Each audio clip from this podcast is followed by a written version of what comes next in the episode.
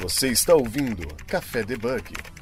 Muito bom dia, boa tarde, boa noite. Está começando mais um programa do nosso podcast Café Debug, o seu podcast de tecnologia para não bugar a sua cabeça. Meu nome é Jéssica Natani, sou sua host e comigo com o host Wesley Fratini. Fala galera, tudo beleza? E para você que está escutando esse programa, não esqueça de compartilhar esse episódio, ajudar o programa compartilhando. Estamos nas redes sociais no Twitter, Instagram.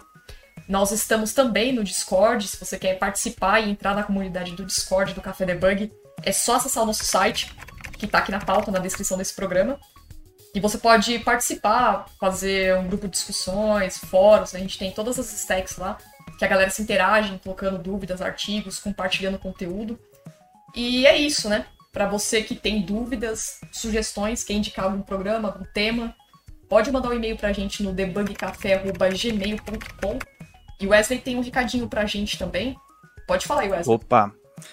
Então, para você que está iniciando aí na carreira de programação ou você que está em transição de carreira também, é, tem um programa aí que se chama Mentoria Tech, é, onde você pode encontrar é no LinkedIn, é, mentoriatech e também no site do café é, tem disponibilizado um banner lá que leva direto ali pro, pro site, você pode fazer o cadastro. E se você também conhece alguém aí que está ingressando ou que está é, em transição de carreira, manda pro amiguinho aí que vai ser de muita ajuda para ele. É isso aí. E não esqueça de avaliar a gente também no iTunes. Bora lá para ver qual é o tema do nosso programa de hoje? Bom, hoje nós vamos falar sobre ciência aqui, né? Nós vamos, o tema do nosso programa é sobre machine learning na astronomia. E eu estou com dois convidados ilustres aqui que vai contar pra gente sobre esse tema, vai falar, vai embarcar em uma viagem bem é, astrônomica e falar como que a gente pode utilizar os modelos de machine learning na astronomia. Então vamos começar com os convidados aqui. Primeiro, as damas, estou aqui com a Roberta Duarte Pereira, que ela é bacharel em física e mestrando, mestrando em astrofísica. Tudo bom, Roberta? Olá, olá, bem? E aí? Bom, só falar, terminei já meu mestrado, mas agora tô no doutorado. Doutorado, então tem que atualizar essa descrição aqui, ó. Mas até sair o programa já vai estar atualizado. É, Roberta, para quem não conhece você, quem que é você na frente do PC? Bom, é... Bom, meu nome é Roberta, como você já falou, eu sou física e atualmente eu trabalho com astrofísica, mais especificamente eu trabalho com simulações de buracos negros usando inteligência artificial, voltado para machine learning. E além disso, eu faço divulgação científica nas redes sociais, Twitter, Instagram, TikTok, enfim, todas as redes sociais. E também escrevo roteiro para o Ciência Todo Dia, que é um canal no YouTube do Pedro Loss. Então, é basicamente isso. Roberto, acho que eu não coloquei essa descrição aqui, mas até, esse até, até lá a gente vai atualizar aqui a nossa pauta é, okay. desse canal também para compartilhar para a galera. Ok. Bom, e o nosso segundo convidado, né, que não menos importante, mas já está participando ativamente do café, já quase uma parceria aqui, o Ayrton Lopes, que é chefe Data Officer na Lambda 3 e também podcaster na, do podcast da Lambda 3, para quem não conhece, né, e queira ouvir também. Tudo bom? Tudo bom, Ayrton? Tudo bom, Jéssica Natani? Jéssica Natani, hoje nós não tivemos aí propaganda de café, é isso mesmo? É, na verdade, o, café, o cupom, para quem não tem gosto de café, tá aqui na pauta, né, na descrição desse programa, então o Camo Coffee, né? pra quem gosta de café Camo Coffee, tá aqui na descrição, porque tem cupom de desconto. Eu sempre falo isso no Twitter, né? Gente, pra galera melhor aproveitar. patrocínio de podcast deve é o de café. Café é muito bom, gente. Vocês têm que experimentar, porque é o que levanta a gente, né? Muito bom. Bem, como a Jéssica já adiantou, né? Eu sou Chief Data Officer na Lambda 3, que é uma empresa de consultoria uh, especializada em projetos de escopo aberto, a qual também tem um podcast. Então confiram aí o podcast da Lambda 3. Lá nós também temos bastante conteúdo a respeito de aprendizagem de máquina. E também sou professor aí dos cursos de graduação MBA na FIAP, além de ser pesquisador em inteligência artificial e recém-doutor em engenharia elétrica e computação pela Universidade Presbiteriana Mackenzie e espero estar contribuindo aí com a nossa discussão, falando um pouco sobre esse amor pela astronomia é, e como que a gente pode estar aí trazendo então as ferramentas em aprendizagem de máquina também para uso nesse campo. Bom, só tenho que dizer para vocês que estão ouvindo esse programa, segura bem o seu celular se estiver escutando pelo celular, porque esse programa é de peso, né? Tá pesado. Bom, vamos começar aqui, né, sobre os avanços da ciência com o poder computacional. A gente vai falar também, nós vamos mencionar aqui sobre o artigo da, a, é, da Roberta sobre as, né, buracos negros, né? Você quer começar, Roberta, falando sobre esse trabalho científico que saiu nessa publicação do Jornal da USP, né? Sobre a astrofísica brasileira que lidera a primeira simulação de um buraco negro com o uso de inteligência artificial. É como que foi feito esse trabalho, né? Porque, para quem não conhece, tá na descrição desse programa também. Tem essa matéria na, no Jornal da USP e fala, é uma entrevista feita pela Roberta, né, com a Roberta, e ela explica como que foi feito esse material, esse trabalho, essa pesquisa, utilizando a inteligência artificial com os buracos negros, né? Sim, é, e esse trabalho, assim, eu, fiquei assustada com o tipo, teve muito reconhecimento na mídia e na imprensa, então ficou, nossa, até, até nos metrôs apareceu e eu fiquei assim, Uau, nem acredito que Cara, eu vi isso aí, eu vi, eu vi, acho que né, no Twitter uma publicação que saiu naqueles banners da, das ruas, né? É, que saiu no, é, naquelas televisãozinhas do metrô, tanto em Salvador quanto em São Paulo. E, nossa, foi assim, uau. Mas, então, é, o trabalho foi a primeira vez que fizeram uma é, simulação de um buraco negro utilizando inteligência artificial. Esse foi o meu trabalho de mestrado, foram nos dois anos de mestrado, eu toquei esse trabalho junto com o meu orientador, o Rodrigo Nemen, e também um colaborador da NVIDIA, o João Paulo Navarro. E, bom, o trabalho, a gente, assim, a gente focou, porque para entender buracos negros, a gente precisa de simulações, porque a gente não consegue simplesmente olhar para um buraco negro, tanto que a própria foto do buraco negro, só, a primeira foto saiu em 2019, então, assim, é, a gente não tem muitos dados sobre buracos negros diretos, assim, né? Então, para entender o ambiente que ele está, a gente precisa resolver as equações com simulações numéricas. Por isso, mas isso demora um tempo computacional, assim, absurdo, tipo, de alto. É um custo computacional e um tempo também muito alto. Então, assim, é, é necessário ter novas técnicas para avançar essa parte do, da, da descoberta da, da física de buracos negros então, a proposta foi: será que a gente consegue, então, treinar um modelo de AI que conseguisse aprender esse ambiente que o buraco negro está e conseguir prever os próximos estados?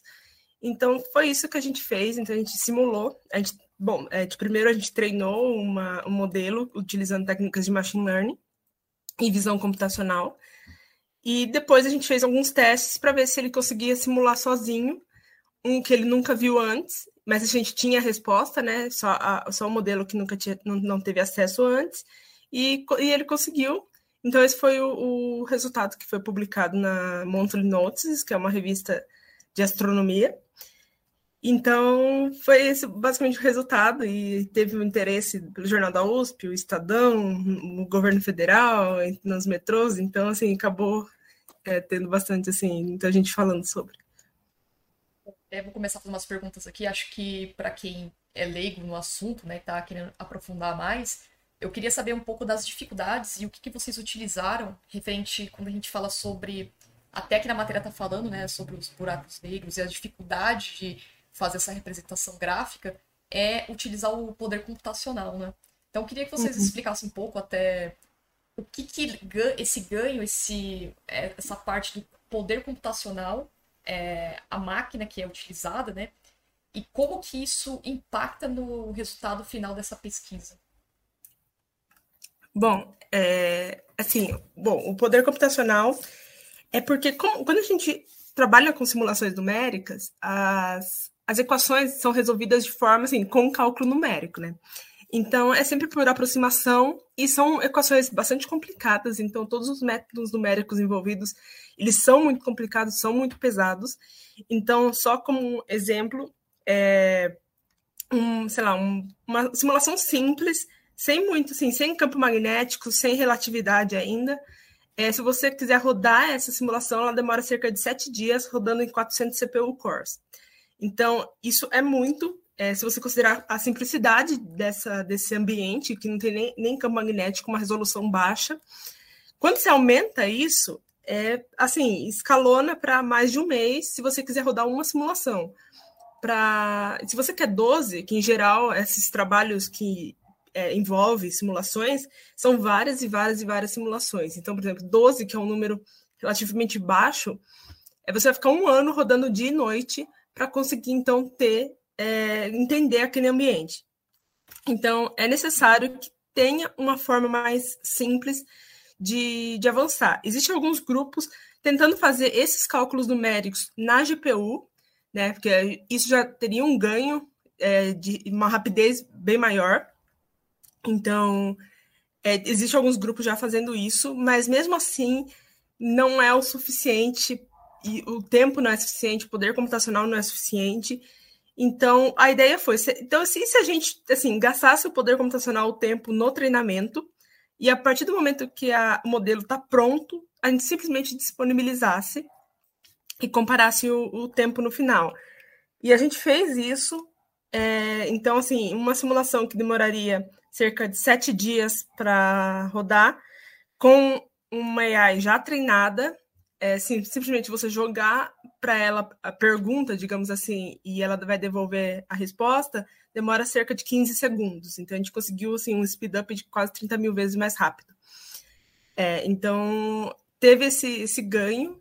E é uma. É, e, assim, a gente mostrou que vale a pena investigar e AI ser uma, uma, uma nova técnica para avançar esse tipo de simulação.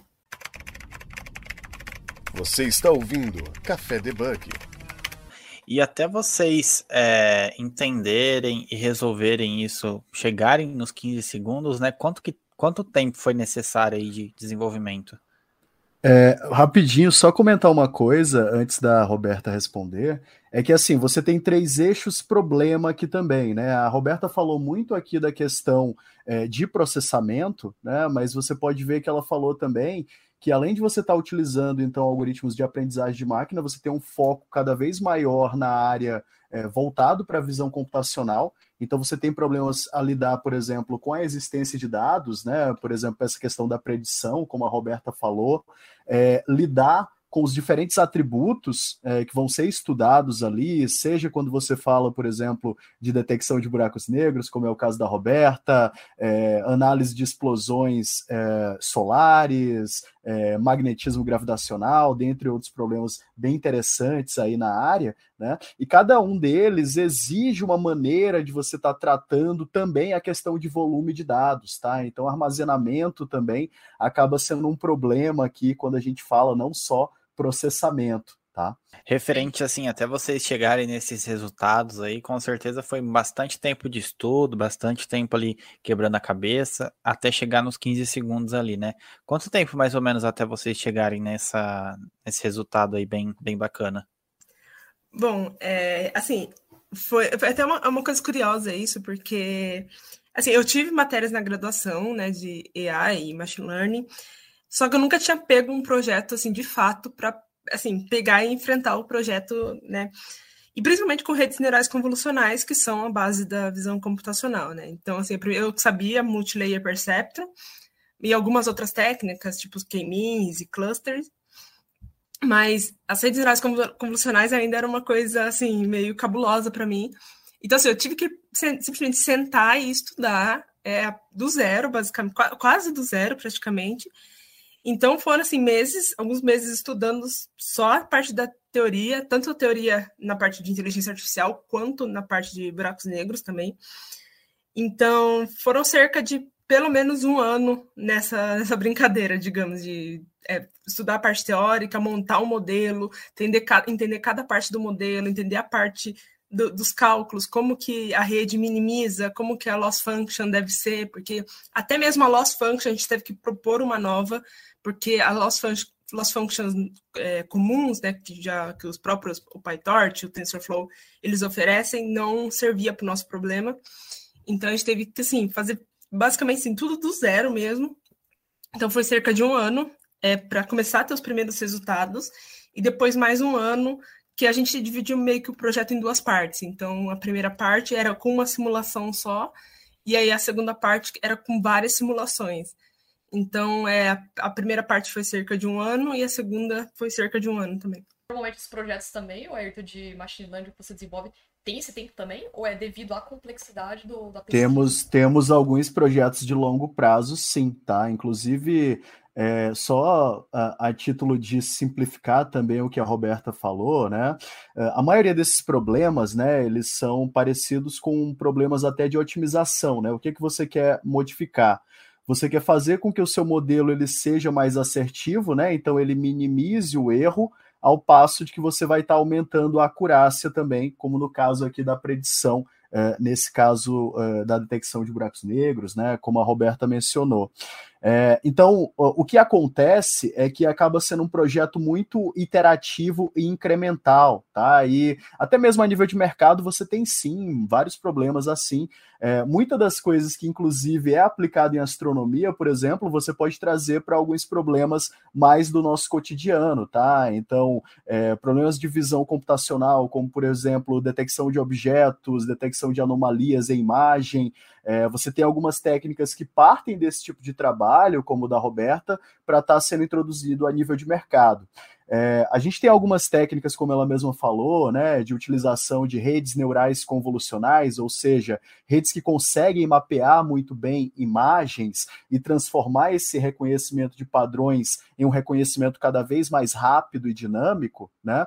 E a gente acaba utilizando muito disso para problemas como, por exemplo, é, problemas aí de logística, problemas é, que envolvem alguma questão de detecção é, de imagem mais complexa, como, por exemplo, é, detecção de aproximação em vídeo e por aí vai, que partem exatamente desse tipo de rede neural aí, como citado pela Roberta. E sim, acabam sendo é, problemas que bastante complexos, né, que exigem aí uh, um certo uh, tempo, né, para que você tenha de fato uma solução mais madura. Tá? Claro que eu não vou dizer aqui uma janela de tempo, mas, é muito difícil você ter um projeto dessa magnitude que saia em menos de seis meses, tá? É, um tempo significativamente grande. Acho que é para ter qualquer projeto, mas acaba sendo maior, né? Lógico. A gente não espera entregar isso em seis meses, três meses também, né? Depende é, da por, é, falando, por exemplo, é, dessa questão de você estar tá lidando com essas, com essas diferentes funções, né? Como a Roberta mesmo citou. É, muitas das vezes você é, sai então com algum, algumas fórmulas é, que seriam tratadas como tuas restrições do modelo, por exemplo, e depois você vai estar atualizando essas fórmulas, tá? Então é muito difícil você é, ter um modelo assertivo de primeira, tá, pessoal? É muito bom até a gente ter esse espaço aqui para poder desmistificar um pouco disso, né, Roberta? Sim, porque Realmente, e eu tinha essa, essa ideia, que quando você criasse o negócio e colocasse para rodar, já ia dar tudo certo, tudo lindo e maravilhoso, e que aí pronto, o trabalho acabou, bora pro próximo. Eu tinha muito essa ideia, e assim, você acaba até se frustrando um pouco quando você percebe que não é bem assim, e que ainda vai meses e meses de trabalho e vários modelos propostos, e você tem que comparar, entender o que está tá dando errado, qual camada está dando errado, é, se aquela loss function é apropriada ou não. Então, assim, é realmente, isso é, é, é um mito que até eu acabei caindo quando eu estava começando. Ainda mais, né? Porque quando a gente fala de aprendizagem profunda, pessoal, muitas das vezes você parte de uma arquitetura pré-existente uh, normalmente de um paper, etc., né, para que você possa ter aí os primeiros testes do seu modelo. Né? No caso da Roberta, eu acho bastante interessante, porque esses projetos em astronomia, principalmente, eles são bastante originais até. Né? Então não tem um blueprint ali, não tem uma coisa que você possa seguir à risca que de fato vai estar resolvendo o teu problema, né, Roberta? É muita questão de, de teste de diferentes possibilidades, né? E acho que isso, é, num primeiro momento, pode frustrar um pouco os desenvolvedores é, que estejam aí pensando né, em começar a se aventurar é, nessa questão de uso de aprendizagem de máquina em dados é, de astronomia. Aí seria Bacana. o teste em produção? É, a gente tem os nossos ambientes de teste, né? Por exemplo, a Roberta mesmo citou aqui que ela tinha um problema, então, que ela já tinha o conhecimento daquele determinado buraco negro e você tinha um modelo que ele deveria estar aferindo, fazendo essa predição né, com esses dados, e obviamente ela tem uma resposta ali é, que seria procurada, né? Então, se você tem uma base de dados bem rotulada, que você consiga ter esse conhecimento, melhor. Porque você, né, além, claro, do funcionamento do algoritmo, mas você também faz muito essa parte de supervisão, digamos assim. Né? Claro que aqui a gente vai estar citando outros problemas em astronomia também, é, que acabam não sendo é, passíveis desse tipo de modelagem em específico, tá? Então, depende muito do problema que você quer analisar. Tradicionalmente, esses problemas é, supervisionados, né, eles exigem então que você tenha ali é, uma visão né, de qual seria o comportamento ideal daquele modelo para que você mesmo possa estar é, tá fazendo um tuning disso, né, possa estar tá aferindo ali os seus resultados. Legal. E assim, como nem tudo, tudo, nem tudo que reluz é ouro, né? E a gente passa pelos perrengues aí. É, que, que você acha assim que são os principais desafios aí que você enfrenta? São, sejam eles os cálculos, sejam eles quando vai testar e ver que tipo tá faltando mais alguma coisa, não tá legal. O que, que você acha ali que é um, um desafio assim no dia a dia? Uh, eu acho que assim para mim o, o, maior desafio é, é que são duas áreas que eu tenho que atacar ao mesmo tempo, né? Então é, é um pouco até difícil meio que controlar o tempo em, foco em uma, em foco em outra, porque, assim, é, é preciso saber relatividade geral, é preciso saber a física de buracos negros. Então, assim, acompanhar o que está sendo feito na, na física de buracos negros, ou seja, as próprias simulações, as descobertas, é, as próprias as teorias, né? Então, assim, é preciso acompanhar essa parte, estudar, e, ao mesmo tempo, também da parte de inteligência artificial, você vê o que está acontecendo, quais papers estão sendo publicados, entender métodos e tal. Então, assim, acho que a parte mais difícil é realmente controlar cada um desse tempo. Eu, eu sempre, assim, eu tenho um problema que eu acabo ficando enviesada para a parte de AI. Então eu sempre vou assim para a parte de AI, aí eu fico assim 90% do tempo em AI e 10% em buracos negros. Até eu já levei bronca do meu orientador, ele disse: "Roberto, você está fazendo doutorado em astrofísica e você fica eh, sendo que era para ser 50% do tempo em AI, 50% do tempo astrofísica e você só fica 90% do tempo em AI". Aí eu tento assim, então isso para mim é realmente o assim, o que está sendo mais difícil. E outra que até liga com o que o Ayrton falou, é porque a astronomia é uma área relativamente nova em, com o uso de inteligência artificial, assim, bem nova mesmo. É, assim, alguns anos que começou a ter um, um crescimento, mas ainda assim é, é, muito lento esse crescimento. Então, assim, é, é o que ele falou, não tem nada assim pré-estabelecido. Não tem, por exemplo, alguém que fez um trabalho parecido, que deu um resultado X ou Y para você começar a se basear não tem, ainda mais no meu trabalho, era assim, era um, um grande ponto de interrogação, era simplesmente assim, eu, eu, até brinco, que era realmente você chegar numa terra assim, que ninguém nunca chegou antes, e tentar desbravar tudo aquilo ali, que só você e, e a mata, sabe? Então, era basicamente isso como eu me sentia nesse trabalho. Então, isso foi também um obstáculo de. Então, assim, tinha que procurar em outras áreas que não tinha nada a ver com astronomia, para tentar ver o que deu certo e o que deu errado, para conseguir, assim, tentar encaixar no meu trabalho.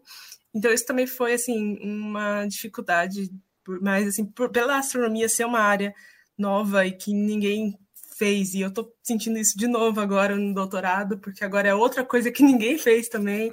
Então, é realmente esse é o obstáculo assim. Realmente, você tocou num, num ponto ali, é, só complementando aqui, bem bacana, porque igual a gente que é desenvolvedor ali, que a gente trabalha no dia a dia com é, web, por exemplo, se a gente tiver um problema ali, com certeza outras pessoas já passaram por esse problema e vão conseguir é, te ajudar ali, vai ter alguma solução ali na internet, né? É, mas nesse caso específico ali, não tem como você bater um Google ali, tipo, já até a resposta de cara, né? É muito mais complexo, né? Sim, e é, era, até engraçado, porque até na própria área né, de astronomia, assim, como não tem ninguém fazendo, tanto na parte de AI quanto na parte de astronomia, era muito engraçado que eu mesmo, assim, por exemplo, tenho um amigo que ele trabalha com é, classificação de, de galáxias usando machine learning também. Que não tem nada a ver com o que eu faço, então, assim, ele está usando um outro tipo de técnica, eu estou usando é, visão computacional. Aí virava e mexia, eu ia na sala dele e eu falava: Olha, eu preciso só fazer um brainstorm aqui, porque eu não sei resolver esse problema, eu não tenho ninguém no mundo que possa me ajudar, então eu vou fazer um brainstorm com você só para ver se a gente consegue chegar numa, numa solução. Então era desse jeito, porque realmente não tinha nem como googar, enfim. Aí já tá uma ideia pra, de inovação, né? De criar um Stack Overflow voltado só para cientistas, né? Não, até se... tem, tem, tá, Jéssica? O próprio Stack Overflow tem uma seção também tem, dedicada de... a isso, é, a modelos matemáticos, etc, tá? É, esses trabalhos cross-domain, né? Então, como a Roberta citou aqui, levando para a parte de astronomia, a gente pode citar outros usos mais recentes também, na parte de química, uh, pessoal aí que trabalha com é, novas possibilidades de materiais, né? O pessoal fala muito do uso do grafeno também. É, então, assim, você, desde 2015 para cá, principalmente, você vê esses outros perfis profissionais se adaptando a, a utilizarem mais de aprendizagem é, de máquina e mais recentemente aprendizagem profunda, né? E a gente tem visto aí também essas possibilidades, né? Com o uso de frameworks, a Roberta citou aqui é, o TensorFlow, PyTorch, você pode citar também o Keras, por exemplo, para quem está começando, principalmente. E assim, é, vai ter essa necessidade daquele cara que fazia lá os cálculos dele à mão, programava em Fortran, de estar tá se atualizando, tá vindo um pouco para essa área, porque ela está começando a dominar esses problemas que a gente vai estar tá citando aqui, tá? É, a Roberta falou aqui. É, da, da, da, classificação né, de, de galáxias, etc., descoberta de planetas. A gente tem também problemas é, de aprendizagem não supervisionada aqui, onde o próprio algoritmo, então, ele tenta é, dar uma organização, dar um contexto daqueles dados para que você, como analista, possa estar tá utilizando esses dados é, a posteriori. Então, assim, não precisa você ser também um extremo especialista, como é o caso da Roberta está se tornando aqui, né? Mas é, acho que em breve, né, não só os físicos, químicos, etc., vão estar tá se utilizando desse tipo de tecnologia, mas os próprios devs também, tá? Na Lambda 3, a gente fala muito do Beyond crude, né, pessoal? Então, o que que vem além da gente estar tá ali fazendo uma conexão ao banco de dados, aproveitando aqueles dados, fazer um processamento ali, né? Uh, o que que é o dev quando ele começa a se apropriar dessas ferramentas, quando ele começa a levar isso que a gente está tendo esse bate-papo aqui mais da área científica também para o seu dia a dia de mercado, né? Ele que nem mesmo é, teve ali uma introdução, né, científica mais aflorada, como por exemplo o caso de um mestrado e doutorado, né? Então eu vejo com muito bons olhos essa coisa da gente ter as pessoas se aproximando mais dessa área e vendo que de fato a gente resolve problemas extremamente complexos. Legal, eu gosto bastante dessa área de ciência, a área de ciência de dados, machine learning. E aí eu tô lendo aqui uh, o seu a matéria, né? Aí eu fiquei com uma dúvida, Roberto. Você disse que uma das dificuldades de você obter, é, mencionar as necessidades, de observar e ter essa quantidade de dados obtidos, claro, pelos telescópios da NASA, etc e tal. E você informa que para ser otimizado é necessário o, o, o machine learning, né? o aprendizado de máquina. E aí eu queria entender quais seriam as dificuldades nesse meio termo do aprendizado de máquina para obter, e eu não sei se seria a palavra certa fazer o treinamento, para obter essas imagens, de, que seria esse grande obstáculo, a quantidade de dados. Aí eu só queria entender isso. É, sim, porque é assim, porque na astronomia eu chuto, eu sempre falo que eu, eu comparo com os dados, por exemplo, que tem da, desses dessas é, empresas, por exemplo, Amazon, enfim, Facebook, que eu imagino que eles têm, tipo, muitos e muitos dados. Eu imagino que na astronomia tá beirando ao, aos dados que essas empresas têm. Porque na astronomia é muito dado. É, assim, é absurdamente muito dado. É, assim, eu estou trabalhando agora com cerca de 300 mil dados, mas, assim, eu tenho... Esse amigo mesmo que eu citei, ele trabalha com cerca de 6 milhões. E isso, assim, é, é, é pouco comparado aos dados que tem na astronomia. Então, é realmente é muito difícil, está sendo um obstáculo no sentido de a gente não tem mais capacidade de analisar tanto dado dentro da astronomia. Ainda mais agora que em breve o James Webb vai começar a, a trazer mais dados ainda, a gente vai começar a receber dados do James Webb, que vai ser assim, nossa, vai ser absurdo o número de dados. A própria foto do buraco negro, assim, era tanto dado, mas tanto dado que eles não conseguiam passar pela internet. Os dados tinham que ser, tinha que levar o HD tipo em avião mesmo para os Estados Unidos. 40 porque... HDs. 40 HDs, que era 600 terabytes de, de dados. É, então, assim, é, tem até aquela foto né, da, da Kate Bowman, famosa, né, que ela abraçando os HD. E então assim é muito dado mesmo. E, e a astronomia ela é uma área. Eu acho que imagina assim das áreas das ciências, a astronomia é a área que tem mais dados devido a esses telescópios, esses observatórios. E é uma área assim que está necessitando assim para ontem o uso de, de uma nova técnica. Assim, eu chuto machine learning, né? Porque a gente vê que machine learning é, é bom. É o paradigma que a gente tem atualmente, né? É.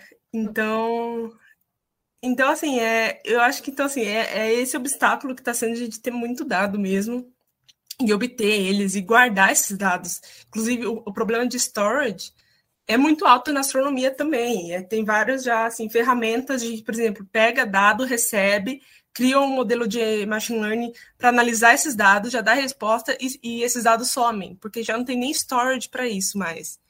Então... Pessoal, é, a gente está falando, né? Por exemplo, quando a Roberta cita aqui imagens, a gente está falando de imagens em super resolução, tá? Você está falando uhum. de imagens que chegam aos terabytes mesmo, uma só imagem, tá? Então, imagina isso crescendo é, de maneira cada vez mais exponencial, tá? Você tem problemas, inclusive, onde você acaba se utilizando de inteligência artificial principalmente, claro, algoritmos de machine learning, como já foi citado aqui, em outras pontas do trabalho, somente para processamento das imagens, por exemplo, fazer a redução de dimensionalidade dos atributos, então fazer com que você utilize ali os atributos mais significativos para o teu problema. A gente fala muito de computação paralela, então vai além somente do big data, né, da grande quantidade de dados é, que tem sido disponibilizada.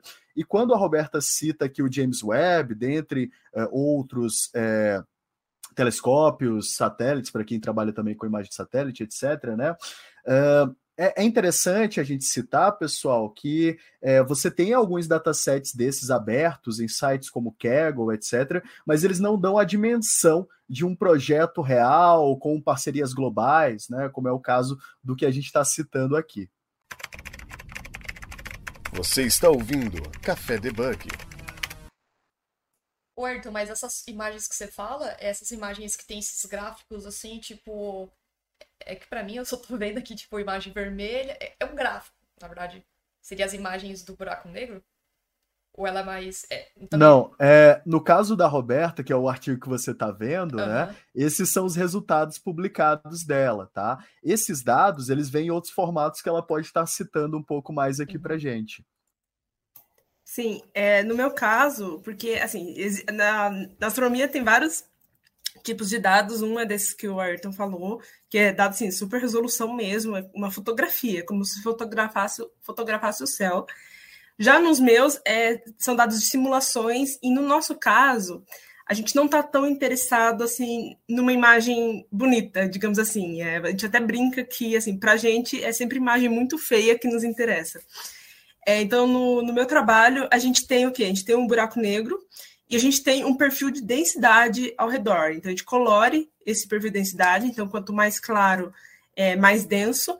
E, quanto, e quanto mais escuro, menos denso é. Então, na parte mais é, que está mais escura, né, que está preta e tal, é uma é parte menos densa. Enquanto na parte mais alaranjada é, é a parte bem mais densa. Então, quanto mais claro, mais denso. Então, no nosso caso, é, são esses dados que nos interessam para a gente tentar entender é, qual é o comportamento do gás em torno do buraco negro, quanto o buraco negro afeta o comportamento do gás que está caindo em direção a ele. Então, esse é o, é o, é o, nosso interesse. Mas, em geral, assim, em astronomia, a gente tem a, os dados de imagens, que são esses dados que a gente está acostumado a ver, que são essas galáxias bonitas e tal. Mas é até curioso que a própria imagem do buraco negro, né, que eu falei que são 600 terabytes de dados, é, é, não era imagem, né? A gente não estava vendo exatamente aquela imagem, não era uma fotografia. Eles estavam pegando dados que era como se fosse uma transformada de Fourier, que é uma transformação lá e dá um gráfico. E desse gráfico eles conseguiram então transformar em imagem. É uma coisa assim, em astronomia tem umas coisas assim bem bizarras, assim, uns dados bem bizarros, mas é, é, é assim, na astronomia é, é o que a gente brinca. Quanto mais feio, melhor. É, Jéssica, é como se, para simplificar, a gente trabalhasse com a representação daqueles dados. Aqui no caso da Roberta, Sei. então, é, o que era necessário para ela fazer a identificação de um buraco negro num determinado quadrante, tá?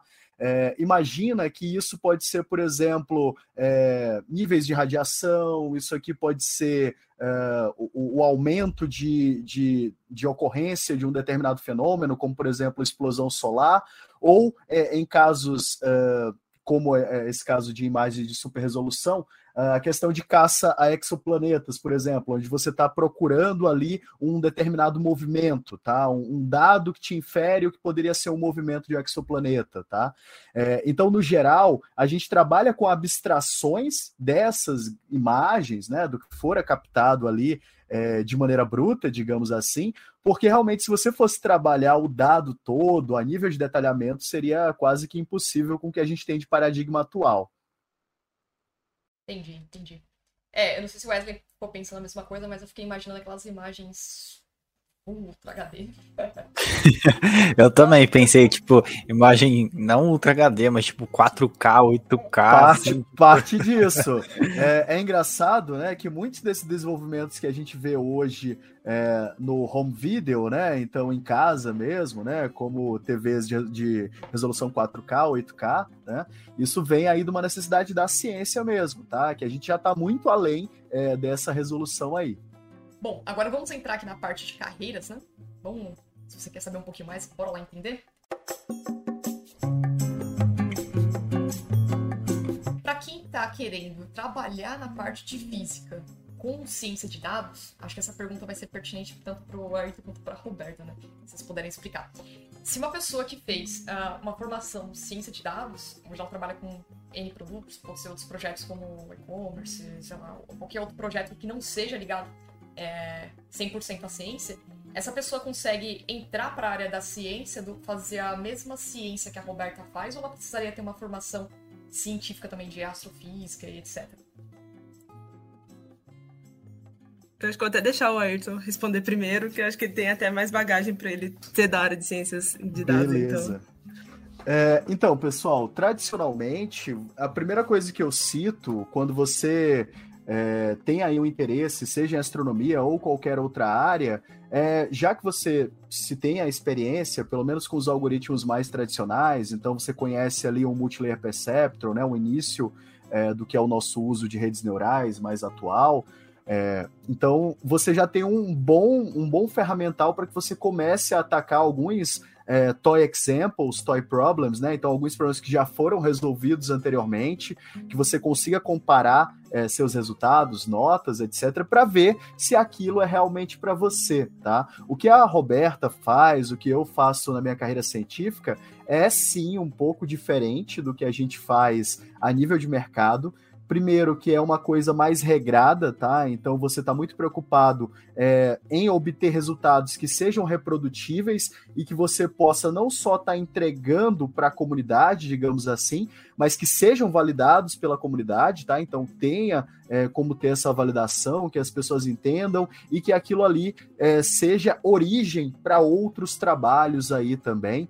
É, muitas vezes você faz parcerias com é, outros institutos de pesquisa, tá? Então eu diria que para quem quer dar um início, né, ou já está na carreira, né, e quer conhecer um pouco mais, vá em sites como, por exemplo, Kaggle, Papers with Code, uh, dentre outros aí, que já tem, então, alguns modelos desses que você pode estar tá aprendendo, você pode estar tá criando uma bagagem, para depois, por que não, é, tentar um ensino mais formal, como por exemplo o mestrado, doutorado, onde aí sim, de fato, você está iniciando a sua carreira científica, tá? As pessoas costumam pensar que quando a gente chega no doutorado, a gente já tem realmente todo o conhecimento daquela área ali. Na verdade, não, pessoal, muito pelo contrário. A gente se torna, claro, um especialista, mas a gente tem um conhecimento ali, um quinhão de conhecimento a mais que a gente está jogando é, para a comunidade, no caso, né, principalmente para a comunidade científica, ainda no caso de astronomia, que uh, a, a, nível de Brasil acredito que ainda não é tão difundido assim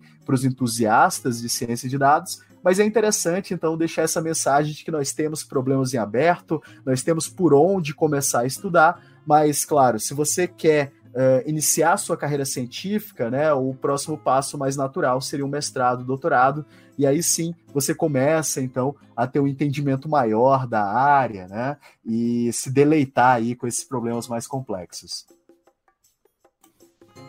Sim, é, eu concordo com isso. E, assim, em geral, assim, astrônomo gosta muito de colaborar. Tem colaboração físico, também adora colaboração.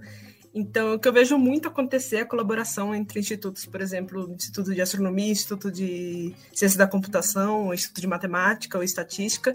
Acontece muito isso. Na física também acontece.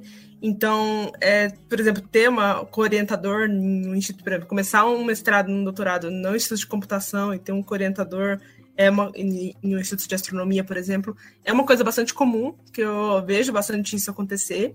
É, no meu grupo mesmo, teve um, tinha um aluno da ciência da computação, que ele tinha um orientador no instituto dele, e o meu orientador era co-orientador dele. Então, isso acontece muito. Então, sim, seria meio que o caminho natural para juntar as duas áreas. Bacana, bacana. E já falando nessa parte de carreiras, uh, como que, por exemplo, para trabalhar diretamente como que você faz com, com essa análise de astrofísica e tudo, é, tem que ser exatamente os físicos? Ou eles acabam pegando a galera de ciência de dados, assim, ó, oh, vamos, vamos contratar essa galera de ciência de dados aqui para poder fazer esses modelos? Até porque o, o negócio é diferente, então tem esse, essa curva de aprendizado também, né? Sim, é, então, uma coisa assim que eu, que eu percebo muito é que tem, que dá para assim, para fazer pessoas de outras áreas vir para astronomia, mas é uma coisa que eu sempre digo, assim, depende muito do projeto e depende muito sim, do orientador. Então, assim, é, não dá para falar que ah, todas as áreas são possíveis ou nenhuma área é possível. Por exemplo, é um exemplo até eu mesma que estou dentro da astronomia, que fiz física e tal, é, eu não conseguiria, eu não consigo me imaginar assim, indo para astroquímica. Porque química, assim, precisa ter uma bagagem de química que eu não tenho. Então, eu não consigo imaginar fazendo um, um mestrado, um doutorado, talvez colaborando sim, mas não fazendo um mestrado, doutorado com astroquímica ou astrobiologia, que precisava ter um conhecimento de biologia. Que então acontece muito disso. Mas o bom é assim, sempre conversar com o orientador do que está interessado naquele que está interessado naquele projeto. Por exemplo, no meu caso, é, é, ele é muito computacional o trabalho, então, assim, eu imagino que qualquer pessoa que tem uma bagagem computacional consegue é, trabalhar com isso. É, então, assim, é muito mais voltado para computação, mas tem trabalhos voltados muito mais para teoria física, então, assim, é abrir aquelas equações enormes mesmo. Então, tem gente que é mais voltado já para observação, então eles são, por exemplo, é análise. Eu até falo que aquilo lá para mim é uma loucura de ter que descobrir qual que é, qual que é a posição no céu, as constelações. Eu não sei nenhuma constelação, então para mim é um grande mistério isso de descobrir posição no céu. É, então, assim, depende muito do, do projeto, mas assim, tudo vale de conversar e mostrar quais são os Quais são as suas aptidões? O que de fato aconteceu comigo? Quando eu cheguei com o meu orientador, que eu estava interessada no, no, no, grupo dele, no grupo de pesquisa dele, ele viu meu histórico e tal, e viu que eu tinha muito mais aptidão para a parte computacional do que para a parte teórica ou a parte é, observacional. Então foi aí que eu comecei a entrar nessa parte de computação, porque ele viu que eu, eh, as minhas maiores notas eram nas matérias de computação, eu tinha muita matéria de computação no, no histórico, então, é, é, então acontece muito disso, mas é de conversar e encontrar qual é o melhor melhor área para você. É, e assim, pessoal, é, se você vem de ciência de dados, está fazendo uma graduação em ciência da computação, por exemplo, etc., você é um ótimo candidato para vir para outros programas quando da pós-graduação, tá? É, falando é, de, por exemplo, no meu caso, eu fiz é, mestrado na área de computação natural, tá? Então, mais voltado para a questão de fenômenos biológicos. Uh, imagina então que era muito louvável quando a gente tinha alguém então que é, vinha já com uma carga de computação bastante interessante para a gente ter essa discussão depois e estar tá imputando né, esses determinados fenômenos mais específicos. Né? A questão, como a Roberta também mencionou, da escolha do orientador, ela acaba sendo fundamental para esse caminho, porque muitas vezes ele vai ser o teu ponto central de discussão, aquela pessoa que vai te ajudar a encaminhar uh, o que você está lendo, os rumos da tua pesquisa, de fato. Uh, muitos deles, uh, inclusive, não programam, tá? E aí eu vou até falar aqui com a Roberta um negócio que eu acho extremamente engraçado. Roberta, a gente aprende programação às vezes com o pessoal que não programa mais. Ou então com o pessoal que programa ainda em Fortran e tal, e quer que depois a gente passe tudo para o Python. Olha que coisa maravilhosa! Olha só. Então, quer dizer. É, é... Sim, não, eu tô lembrando porque, de fato, a minha primeira matéria de programação na física foi em Fortran, Fortran 90. Então. é exatamente isso. Eu acho que todo mundo é, é, que chega na academia tem essa visão também. E isso é muito legal, porque significa que esses caras eles já têm um conhecimento daqueles problemas, uh, daqueles pontos-chave de pesquisa que normalmente você não teria, mas você está entrando com outro conhecimento ali que muitas vezes, por eles estarem tão é, já absortos né, nessa coisa da carreira acadêmica que a gente tem aqui no Brasil, né? Então, é, dar aula, ser pesquisador, publicar bastante, ter orientandos, etc. É, e você chega com uma bagagem que às vezes é nova para ele, que você pode fomentar uma boa discussão, mas claro, né? É, depende muito do seu perfil e também do orientador, né? Então, mais complementando aí o que a Roberta já falou. Show demais. Ou seja, como em todas as áreas aí, quanto mais você sabe, mais você sabe que você não sabe. Então, continue a nadar. É, tem um quadrinho, tem um quadrinho bem famoso que é exatamente isso, que ele mostra lá um, é, o círculo do que seria a graduação, que é um círculo pequeno, depois o círculo do mestrado, aí depois o círculo do doutorado, e aí depois ele dá um zoom é, out, né? Então tira o zoom da imagem e aí aparece como se fosse apenas mais um pontinho ali que você criou de conteúdo, né? Com o seu trabalho, etc. E assim, pessoal, é a gente fazendo a nossa parte para o crescimento da ciência, tá? Eu ainda tenho essa visão é, muito é, é altruísta, digamos assim, ou, ou, ou bem-aventurada, de que a gente está contribuindo para que depois alguém venha e trabalha em cima daquilo que a gente viu, até mesmo é, coisas que deram errado, tá? Então, eu, eu sou muito de publicar os meus infortúnios também, tá? Quem for lá no meu ResearchGate vai ver muita pesquisa inacabada, muita coisa que deu errado, é, mas eu acho que quem vai para a ciência, né? Acho que essa é uma das diferenças. É, você tem que estar tá muito acostumado às coisas é, não estarem é, explícitas para você num primeiro momento, você criar coisas do zero, e isso me motivava bastante quando eu primeiro enxerguei é, essa carreira científica em paralelo também com o mercado. Perfeito. Bom, estamos chegando, na verdade, chegamos ao final desse programa, e eu gostaria de deixar esse espaço para a gente divulgar é, projetos, divulgar redes, fazer comentários, o que, que vocês gostariam de indicar para auxiliar. Divulgar o Twitter da Roberta. Também. divulgar o Twitter da Roberta, divulgar os seus projetos e também quais são as palavras finais pra, e as dicas que vocês gostariam de dar às pessoas que estão entrando nessas áreas também. Bom, posso começar. É, então, bom, como já falaram, eu, eu, faço divulgação aí no, no Twitter, Instagram, TikTok. Todos eles é o mesmo, é o mesmo user, é import underline hobs. Import vem do Python mesmo, é de, da linguagem, como você chama, biblioteca em Python, então eu peguei de lá mesmo. É, e eu fico falando lá sobre astronomia, astrofísica, tento falar de inteligência artificial. Eu, ultimamente eu tenho tentado falar um pouco mais sobre artigos que estão saindo na, na área. Então, eu sempre tô lá respondendo, assim, se alguém tem dúvida, alguma coisa, tentando postar vídeos também. Então, é, quem quiser seguir lá, pode seguir. E eu tô também, é, quem quiser acompanhar o Ciência Todo Dia, eu tento fazer vários roteiros sobre inteligência artificial, que foi, foi o convidado que eu e o Loz, a gente assim, gosta muito, então a gente tenta sempre escrever sobre isso. E é basicamente isso. Então, obrigada pelo, pelo convite, gente. Foi muito bom. Pessoal, aí, é... bala. Perfeito. É, então vocês podem estar me acompanhando no podcast da Lambda 3. Também costumo publicar bastante coisa no meu Twitter, no meu LinkedIn. Ayrton Lopes, A-H-I-R-T-O-N. Uh, gostaria de agradecer mais uma vez aí, Jéssica, Wesley, sempre um prazer estar conversando com vocês. Vamos fazer uma live em breve também, gravar outros episódios. Então, pessoal, confiram aí é, as mídias sociais também da Lambda 3, o nosso podcast Lambda 3. Lá a gente já tem aí alguns episódios voltados para a área de ciência de dados, principalmente falando aí de aprendizagem de máquina, chatbots, Falamos também aí das tendências em inteligência artificial e ciência de dados para 2022. E uh, muito obrigado aqui por nos receberem, pessoal. Sempre muito bom bater esse papo, uh, falar com a Roberta, né? Fazia tempo que a gente não se falava. Uh, então só tenho a agradecer. Muito obrigado. Nossa, você me deu um insight agora. Acho que dá para apresentar isso em um formato de live também, né? Eu não sei se mostrando algum modelo de IA, alguma coisa assim. A gente poderia bolar alguma coisa aqui pro pessoal.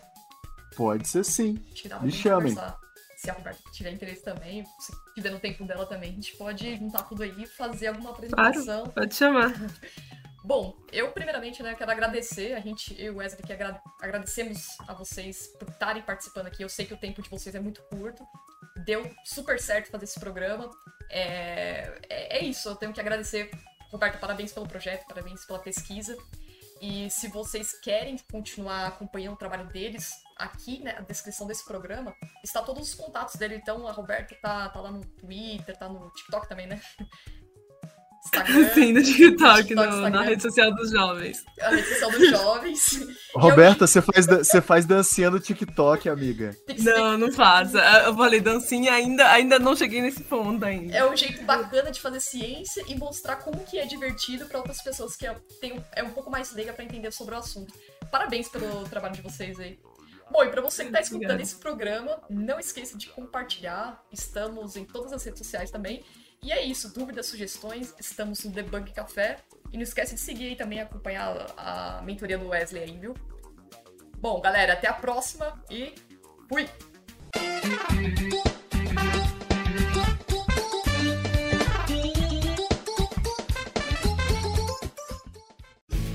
Este programa foi editado por Café Debug.